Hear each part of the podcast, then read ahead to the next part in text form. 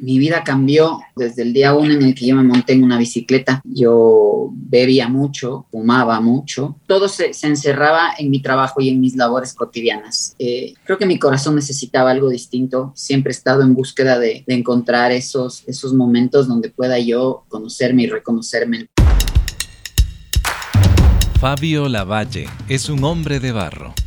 Alguien dijo que lo que gastas en tu bicicleta lo ahorras en tu salud.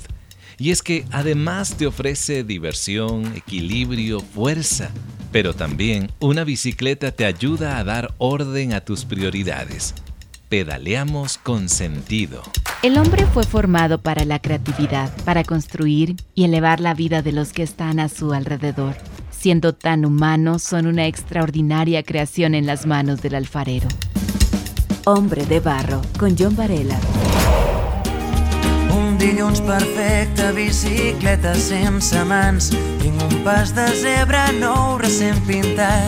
Escuchamos un cachito de la canción Bicicletas del grupo catalán Blaumut. En este momento yo quiero invitarte para que te puedas subir a una bicicleta. Sí, exactamente, en una bicicleta porque hoy tengo a Fabio Lavalle, quien es ciclista de ruta, también ciclista de montaña, Además, Fabio es corredor de ultramaratones, un deportista bastante completo. Y el día de hoy, mientras vamos pedaleando en un lugar tranquilo, voy a estar conversando con Fabio justamente de su vida deportiva, sus prioridades, cómo el deporte fue moldeando su carácter, mm, acomodando sus prioridades. Así que, Fabio, qué gusto tenerte ahora, bienvenido. Hola John, ¿cómo estás? ¿Cómo están todos? Muchísimas gracias por la invitación. Yo veo ahí detrás tuyo, porque estamos eh, todavía usando este medio que nos ha facilitado en muchos momentos una entrevista, una conversación a través del medio digital. Ahí veo en tu cuarto, no sé si es tu cuarto, tu oficina, veo una bicicleta colgada, ¿no? En la pared. Sí, son, bueno, parte de mis consentidas, llamémoslo así, son, mi bicicleta de ruta y mi bicicleta de montaña. Ah, qué lindo. Eh, ¿Qué diferencia tiene la una con la otra? Perdón, yo no soy experto en, en bicicletas. yo cuando empecé a manejar tenía una especie de chopper y esa era como la bicicleta estándar de muchos niños, ¿no? sí, bueno, la, diferencia fundamental entre la ruta y la, y la montaña es eh, principalmente el terreno. El terreno de la ruta obviamente es el asfalto y el terreno de montaña es un poco más agreste, más, de, más introducido en, temas de montaña, de, campo, eh, caminos de segundo orden y demás. Bueno, y eso lleva un montón de, cambios en la geometría de las bicicletas, la cadencia del pedaleo, incluso los zapatos, los clips, oh. eh, la técnica. Es un poco, digamos que a pesar de ser dos bicicletas, eh, son dos mundos completamente distintos. Por eso empezaba diciendo a quien nos está escuchando en este momento, la idea es subirnos en bicicleta, podamos dar un paseo con Fabio, conversar, de eso se trata justamente este momento. Eres deportista, pero tu área de trabajo también es el área comercial. Lo que yo quiero hablar contigo en esta hora es acerca de las prioridades. Yo he visto que los deportistas tienen hábitos diferentes como la del resto de personas, tienen horarios, tienen una alimentación más adecuada, de pronto se abstienen de ciertas cosas, pero yo quiero preguntarte, ¿cuáles eran tus prioridades antes de empezar a practicar ya con seriedad el deporte? Bueno, John, yo te voy a contar y te voy a confesar que mi vida cambió desde el día o desde el día uno en el que yo me monté en una bicicleta. Mm, eh, fue, no hace mucho, de hecho fue por ahí en el 2011, 2012, si no estoy mal, sí, 2012. Mi vida era otra. Eh, yo, yo siempre, bueno, siempre he sido muy, muy entregado a mi trabajo. Eh, en ese momento era tan entregado a mi trabajo que estaba descuidado incluso yo como ser humano, como individuo. Eh, que necesita y que tiene necesidades más allá de generar dinero. Mm. Mis prioridades, digamos, hablando de prioridades en sí, cambiaron muchísimo, ni malas ni buenas. Yo no, no, no, soy, no soy ingrato con mi pasado, digamos, porque gracias a, aquellas cosas que pude vivir, experimentar, ver y conocer a través de las personas que fueron apareciendo en mi vida, eh, digamos que estoy donde estoy el día de hoy, que soy una persona feliz, felizmente casado, pero sí, mis prioridades eran muy distintas hace, hace por ahí en el 2002, estaba muy entregado al trabajo, muy entregado a, a los placeres mundanos, llamémoslos así.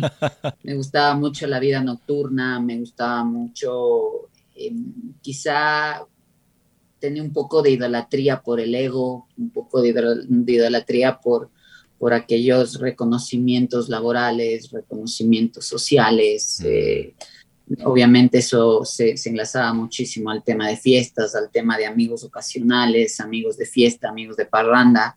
Eh, yo bebía mucho, fumaba mucho y digamos que, que, que todo, todo, todo se, se, encerraba en mi trabajo y en mis labores cotidianas. Hombre de barro, con John Varela. Fabio, ahora entiendo por qué dijiste al inicio que la bicicleta te salvó desde el día uno. Sí, y fue inmediato, mi primera decisión fue inmediata, aunque no lo crean, eh, a raíz de, de, ese día que me, monté en una bicicleta en la Tomás de Berlanga, me acuerdo.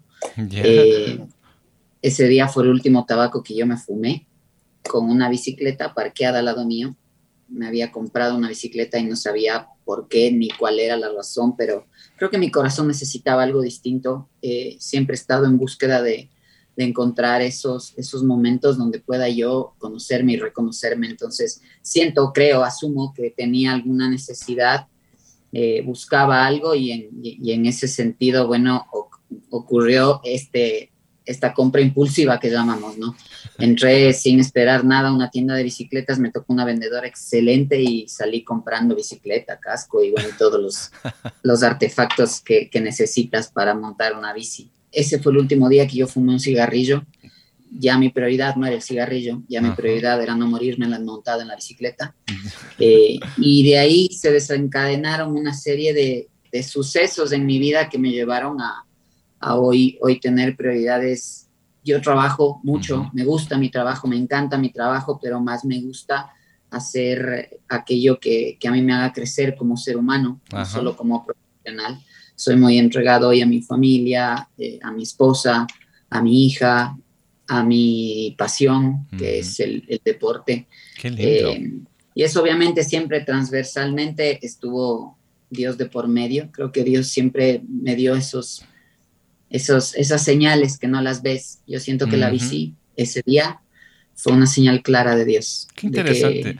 Fabio, cuando uno empieza algo que de pronto le ha rescatado de, de algún espacio, no necesariamente de un espacio que sea negativo, pero en tu caso como que te sacó de algo que te estaba absorbiendo en todo sentido como tú lo cuentas y uno recuerda el año como un como un volver a empezar, ¿verdad? Tú dices 2012, ahí es como que la bici me salvó, me, me ayudó a tener otras prioridades, pero ¿de dónde sacaste tú la motivación al inicio? Es decir, ves una bicicleta y dices, me la compro.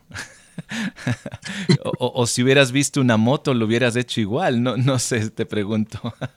sí, no, la verdad es que no tengo muy claro qué fue lo que sucedió ese día. Como te digo, yo estaba caminando por la Tomás de Berlanga, vi este lugar de bicicletas, tenía, yo recuerdo, no recuerdo exactamente a quién, pero estaba esperando a alguien, tenía que ir a verle a alguien, tenía que ser tiempo. Entonces, en vez de irme al centro comercial más cercano, dije, bueno, voy a entrar aquí rato. No tenías un vehículo tampoco, un, un, carro me refiero. Este, sí, sí, pero tenía estacionado el vehículo ah, por una de estas calles transversales porque había yo terminado de almorzar cerca de ahí. Entonces, en realidad, no, sé, no sé cuál fue la motivación para yo decir, eh, es la bici. Dios, hoy me voy a levantar y voy a comprar la bici. No, la verdad, solo sucedió, fue una reacción súper, eh, como te dije, súper espontánea, súper... Eh, impulsiva. Nosotros, como, como dentro del comportamiento del consumidor, el 90% de nuestras decisiones son decisiones impulsivas. Ya lo piensas, olvídate, ya no, ya no lo compraste. Así que esa fue una de esas famosas compras impulsivas. De ahí en adelante a mí sí me sirvió algo y que quiero, quiero, quiero contarte, John, y es claro. que yo sabía que mi mundo en ese momento no tenía referentes deportivos mm. más allá de los, futbolistas, de los futbolistas. Yo, yo seguía mucho el fútbol en ese tiempo, entonces digamos que tenía ciertos referentes en el tema de fútbol, pero de ciclismo o algo que se le parezca, yo no tenía ni idea, eh, John. Entonces, mi primer pensamiento lógico que yo recuerdo es, yo necesito encontrar a alguien que me ayude a sacarle provecho a esta vaina que acabo de gastar. Y, justo es, y justo eso te iba a preguntar, porque, a ver, yo me compro este artefacto que ni siquiera lo es, tengo una referencia.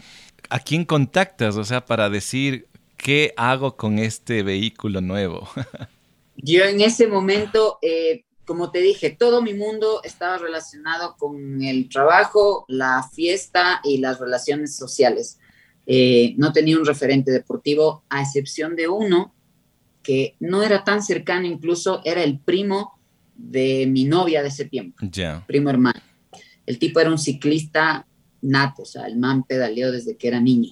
Entonces, yo sabía que él tenía sus competencias, sus vainas y sus cosas. Entonces, yo inmediatamente, después de que me fumo el tabaco, le llamo y le digo, oye, Goyo, le decimos Goito, se llama Osvaldo acabo de hacer esto y tu misión es que yo devenga esta porque no quiero dejarla eh, tirada en la, en, la, en la bodega, como suele suceder cuando hacemos este tipo de compras de necesidades que no son necesarias. Que son impulsivas. Entonces, en realidad, eh, me sirvió mucho la influencia de él, me sirvió mucho apegarme a él como, un, como mi primer referente deportivo mm. en la historia de mi vida. ¿Y qué consejo te dio? ¿Qué prioridades te dijo? Fabio, ya, te compraste, esto tienes que hacer. ¿Qué, qué te aconsejó él? Pues súper chistoso. El man me dijo, verás, tienes que hacer dos cosas. La una es dejar de fumar y la otra tienes que bajar aproximadamente unas 35 libras, 40 libras. Sí, yo pesaba 180 libras en ese tiempo. No me digas. Ajá, aunque no lo creas. Increíble. Era un, era un gordito come pan, me encantaba el pan.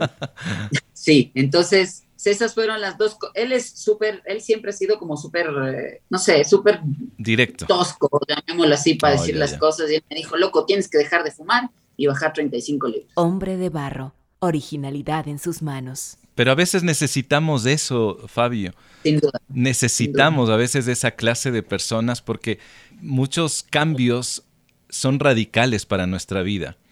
Y si no priorizamos eso, y viene otra persona que tal vez nos dice, no te preocupes, ya llegará el momento. No, no, a veces necesitamos a alguien que nos estrelle y nos diga lo que hay que hacer. Y él literalmente me estrelló porque luego de que me dijo eso, la primera salida de mi, con mi bicicleta no fue ni al Chaquiñán, ni al Bicentenario, ni a ningún lugar así. Él me llevó como primera salida al Parque Metropolitano. Para darte un contexto, el Parque Metropolitano tiene senderos de bicicleta muy técnicos. Es más, los campeones de ciclismo nacionales de, cross country olímpico entrenan en el Parque Metropolitano oh. todos los días. Por los desniveles que tiene, porque es una, para quienes de pronto nos están escuchando en otro país, es una elevación, una, no es una montaña enorme, es una elevación que tiene una superficie muy rústica de terreno, de tierra y es un,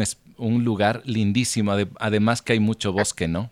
Es un Disney en bicicleta, tienes raíces, tienes eh, charcos, tienes, eh, tienes drops, tienes, eh, tienes de todo absolutamente y a nivel técnico es muy técnico y cuando llueve más se hace más técnico. Ah, ya. Entonces, evidentemente sucedió lo que tenía que suceder y es que el Fabio tenga su primer tortazo en su, en su primera bicicleta. Ay, Me cayó de forma que hasta él se, se, asustó. Claro, yo no sabía cómo manejar y cómo tener los pedales eh, en ese momento, entonces yo tenía el un pie arriba y el otro pie abajo, como normalmente los inexpertos hacemos. Y el pie que estaba abajo se pegó en una raíz y salí volando y me estaba yendo hacia el barranco porque estaba por el lado de la, de la Simón Bolívar, que tiene un, Uy, eso es profundo. bastante grande. Claro. Claro, me de una, de una raíz, me acuerdo, para no irme con todo. Oh. Entonces, digamos que su, su, su forma ortodoxa de, de, enrolarme con la bicicleta no fue la, la, la, común, digamos, llamémoslo así. La primera salida fue esa, la segunda salida me llevó desde Quito hasta Cumbayá por Nayón, es una cuesta terriblemente fea. Yo me acuerdo que de regreso estaba calambrado las dos piernas y dos ciclistas agarrándome de mi espalda, ayudándome a trepar, porque me dijeron, vos tienes dos opciones, o subes con la bici montado o subes con la bici jalando. Y como es de noche y no te vamos a esperar, te vas a montar en la bici y vas a seguir pedaleando mientras dos te empujan. Entonces, creo que esa fue la peor noche de mi vida. Yo dije, mientras subía, y ocurre ahí mi primer cuestionamiento de por qué yo estoy haciendo esto. O sea, ¿cuál es el sentido de hacer esto?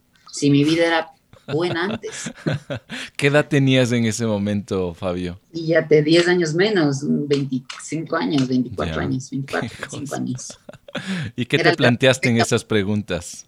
La verdad es que mientras tú estás sufriendo y ocurre todavía, todavía me hago la pregunta de qué, estoy haciendo, por qué hago esto.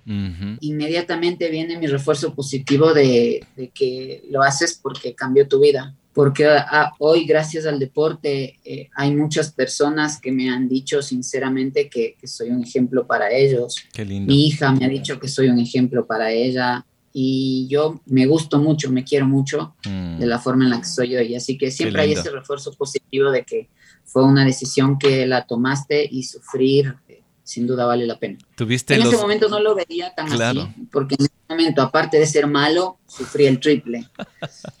Oye, pero Fabio, tuviste unos muy pacientes maestros, ¿ah? Porque ellos podrían simplemente decirle a Goyo, a, quien te ayudó desde un principio, ya no le invitemos a Fabio, ya no le invitemos, pero, ¿sabes? Yo miraba hace poco un video de una entrevista a un deportista ya eh, adulto español que fue de la selección española de, de básquetbol. Y él contaba que a sus 14 años él era un muchacho de, de, dos metros ya casi. Y cuando se fue a hacer pruebas en el Real Madrid, en la selección de, de básquetbol, él era el peor no tenía coordinación, no encestaba. Pero en medio de todas esas conversaciones de técnicos y, gente que dice, él, solo miraba los gestos que algunos movían la cabeza de forma negativa, otros se cogían la cabeza como tal vez diciendo este muchacho no tiene ningún talento. Pero él recuerda que se acercó el técnico y le dijo, yo creo en ti. Y esas palabras le marcaron para toda la vida. Y esto fue lo que le motivó para seguir adelante y desarrollarse y, obviamente fue un gran eh, deportista. Y, estas personas que te motivan, Fabio, obviamente creían en ti y veían en ti que necesitabas ayuda. Salías de, una vida social que, que te estaba dañando el cuerpo físico, mental y espiritual. Físicamente nos dices que tenías un sobrepeso increíble. Fabio, quiero preguntarte qué prioridades a partir de ese momento se han desarrollado en tu vida con la práctica del deporte. Bueno, la primera, la primera, y hoy, hoy te lo digo, John, eh, creo que Dios me puso en esa calle, me puso en esa tienda y, me, y me dio la herramienta para poder cambiar mi vida. Hoy mi prioridad bueno, para los que sepan algo del, tema de deportes de largas distancias, los sábados y los domingos son sagrados para los deportistas porque es cuando más tiempo tenemos para poder salir y hacer las famosas, los famosos fondos que llaman. Mm. Eh, yo, durante mucho tiempo, claro, mi, mi prioridad se convirtió en hacer deporte. Yo hacía muchísimo deporte. Yo entrenaba, entreno seis días a la semana y los fines de semana entre cuatro y cinco horas. Pero sin duda decidí hace un tiempo entregarle mi domingo eh, a servir a Dios.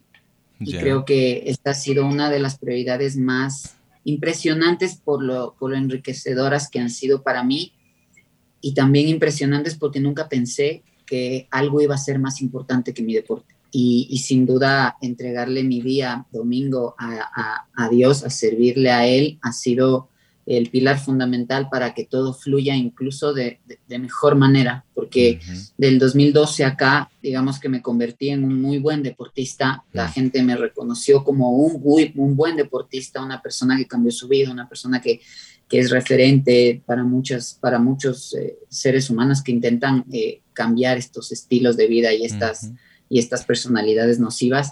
Pero me doy cuenta que hoy Fabio, aparte de ser un buen deportista, es muchas cosas más. Es un buen hermano, es un buen padre, es un buen hijo eh, y es un buen hijo de Dios. Entonces, sin duda mi prioridad el día, al día de hoy es Dios y, y sobre Dios o el pilar que, que, es Dios en mi vida, se desencadena el resto, que es una buena alimentación, mm. pasar tiempo de calidad con mis seres queridos, eh, pasar, darle tiempo de calidad ahora sí, porque tengo más, más, más, más cosas que hacer a mi deporte, ser mucho más eficiente en los tiempos sin dejar de lado todo el resto que, que antes, digamos, eh, no lo dejaba de lado, pero sin duda mi prioridad y mi pilar era el deporte para, para, y sobre el deporte se desencadenaba toda mi vida. Hmm. Pero me di cuenta que sin duda eh, Dios me puso el deporte en mi vida para cambiarme.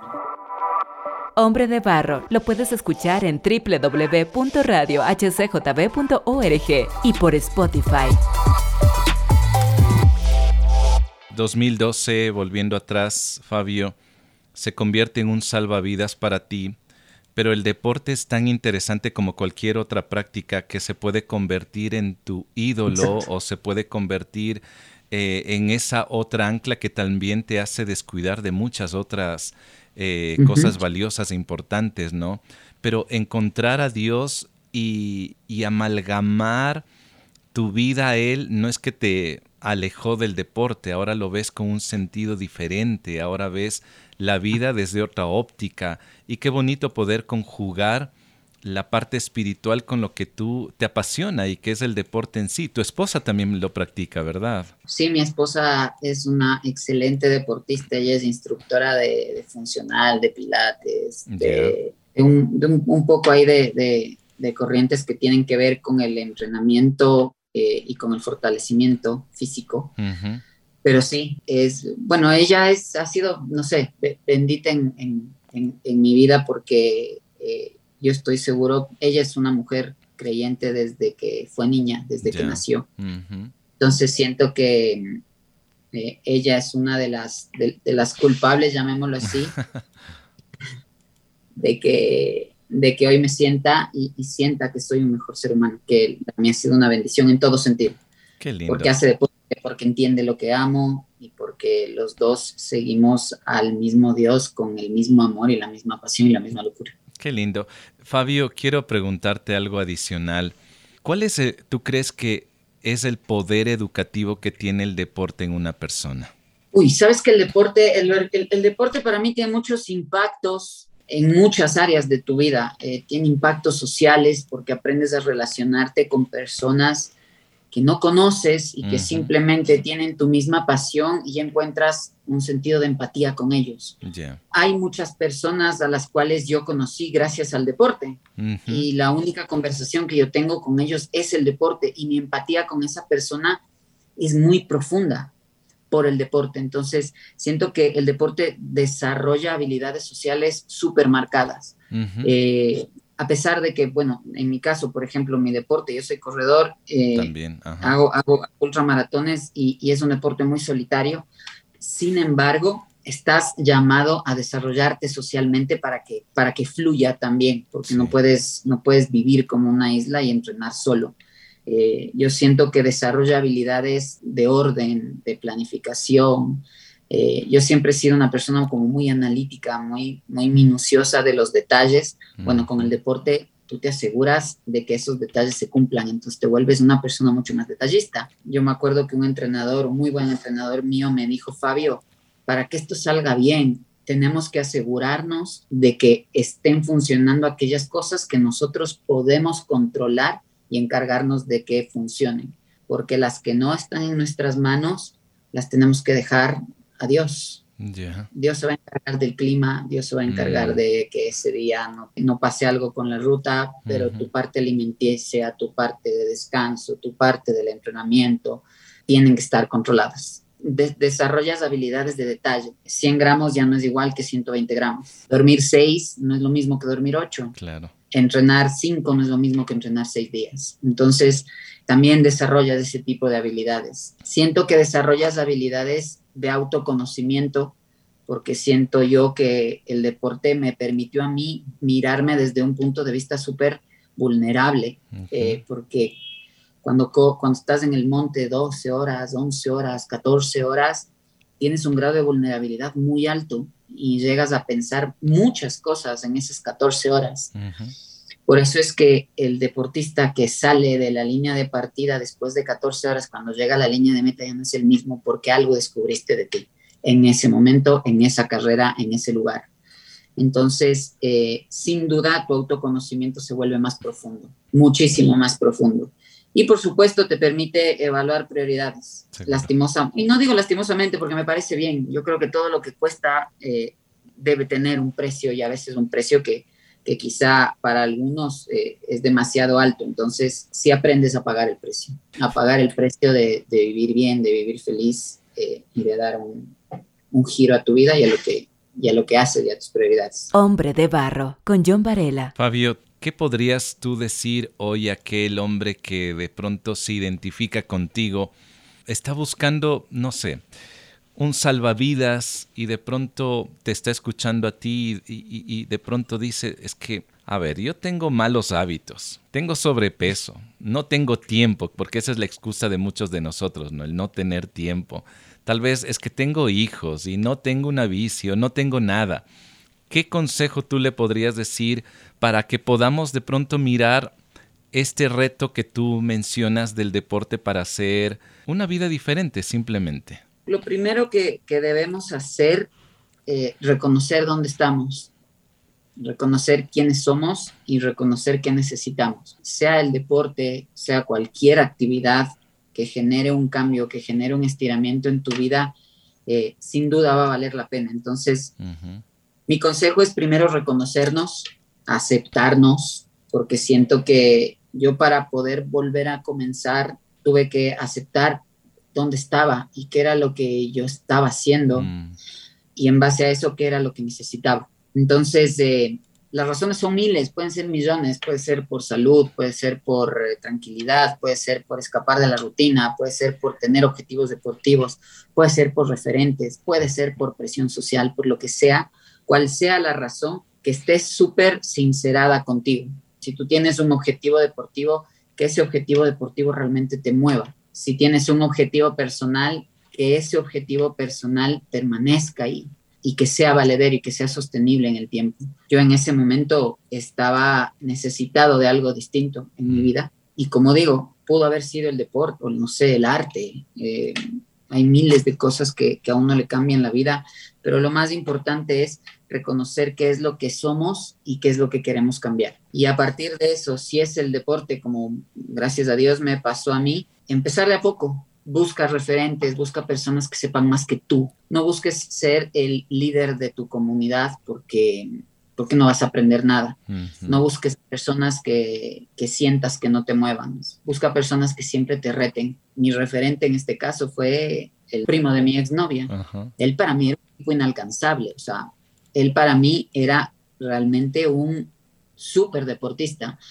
Y para mí haberme eh, unido a él sin duda me ayudó muchísimo para poder continuar, para no abandonar después de la primera caída, para no abandonar después de que me quería morir esa primera noche. Ese día yo le dije al Goyo, es la última vez que a mí me va a jalar alguien en una bicicleta. y fue la última vez que alguien me jaló en esa bicicleta. Oh, Rodeate de gente que te, te, enriquezca y que te motive de cierta forma.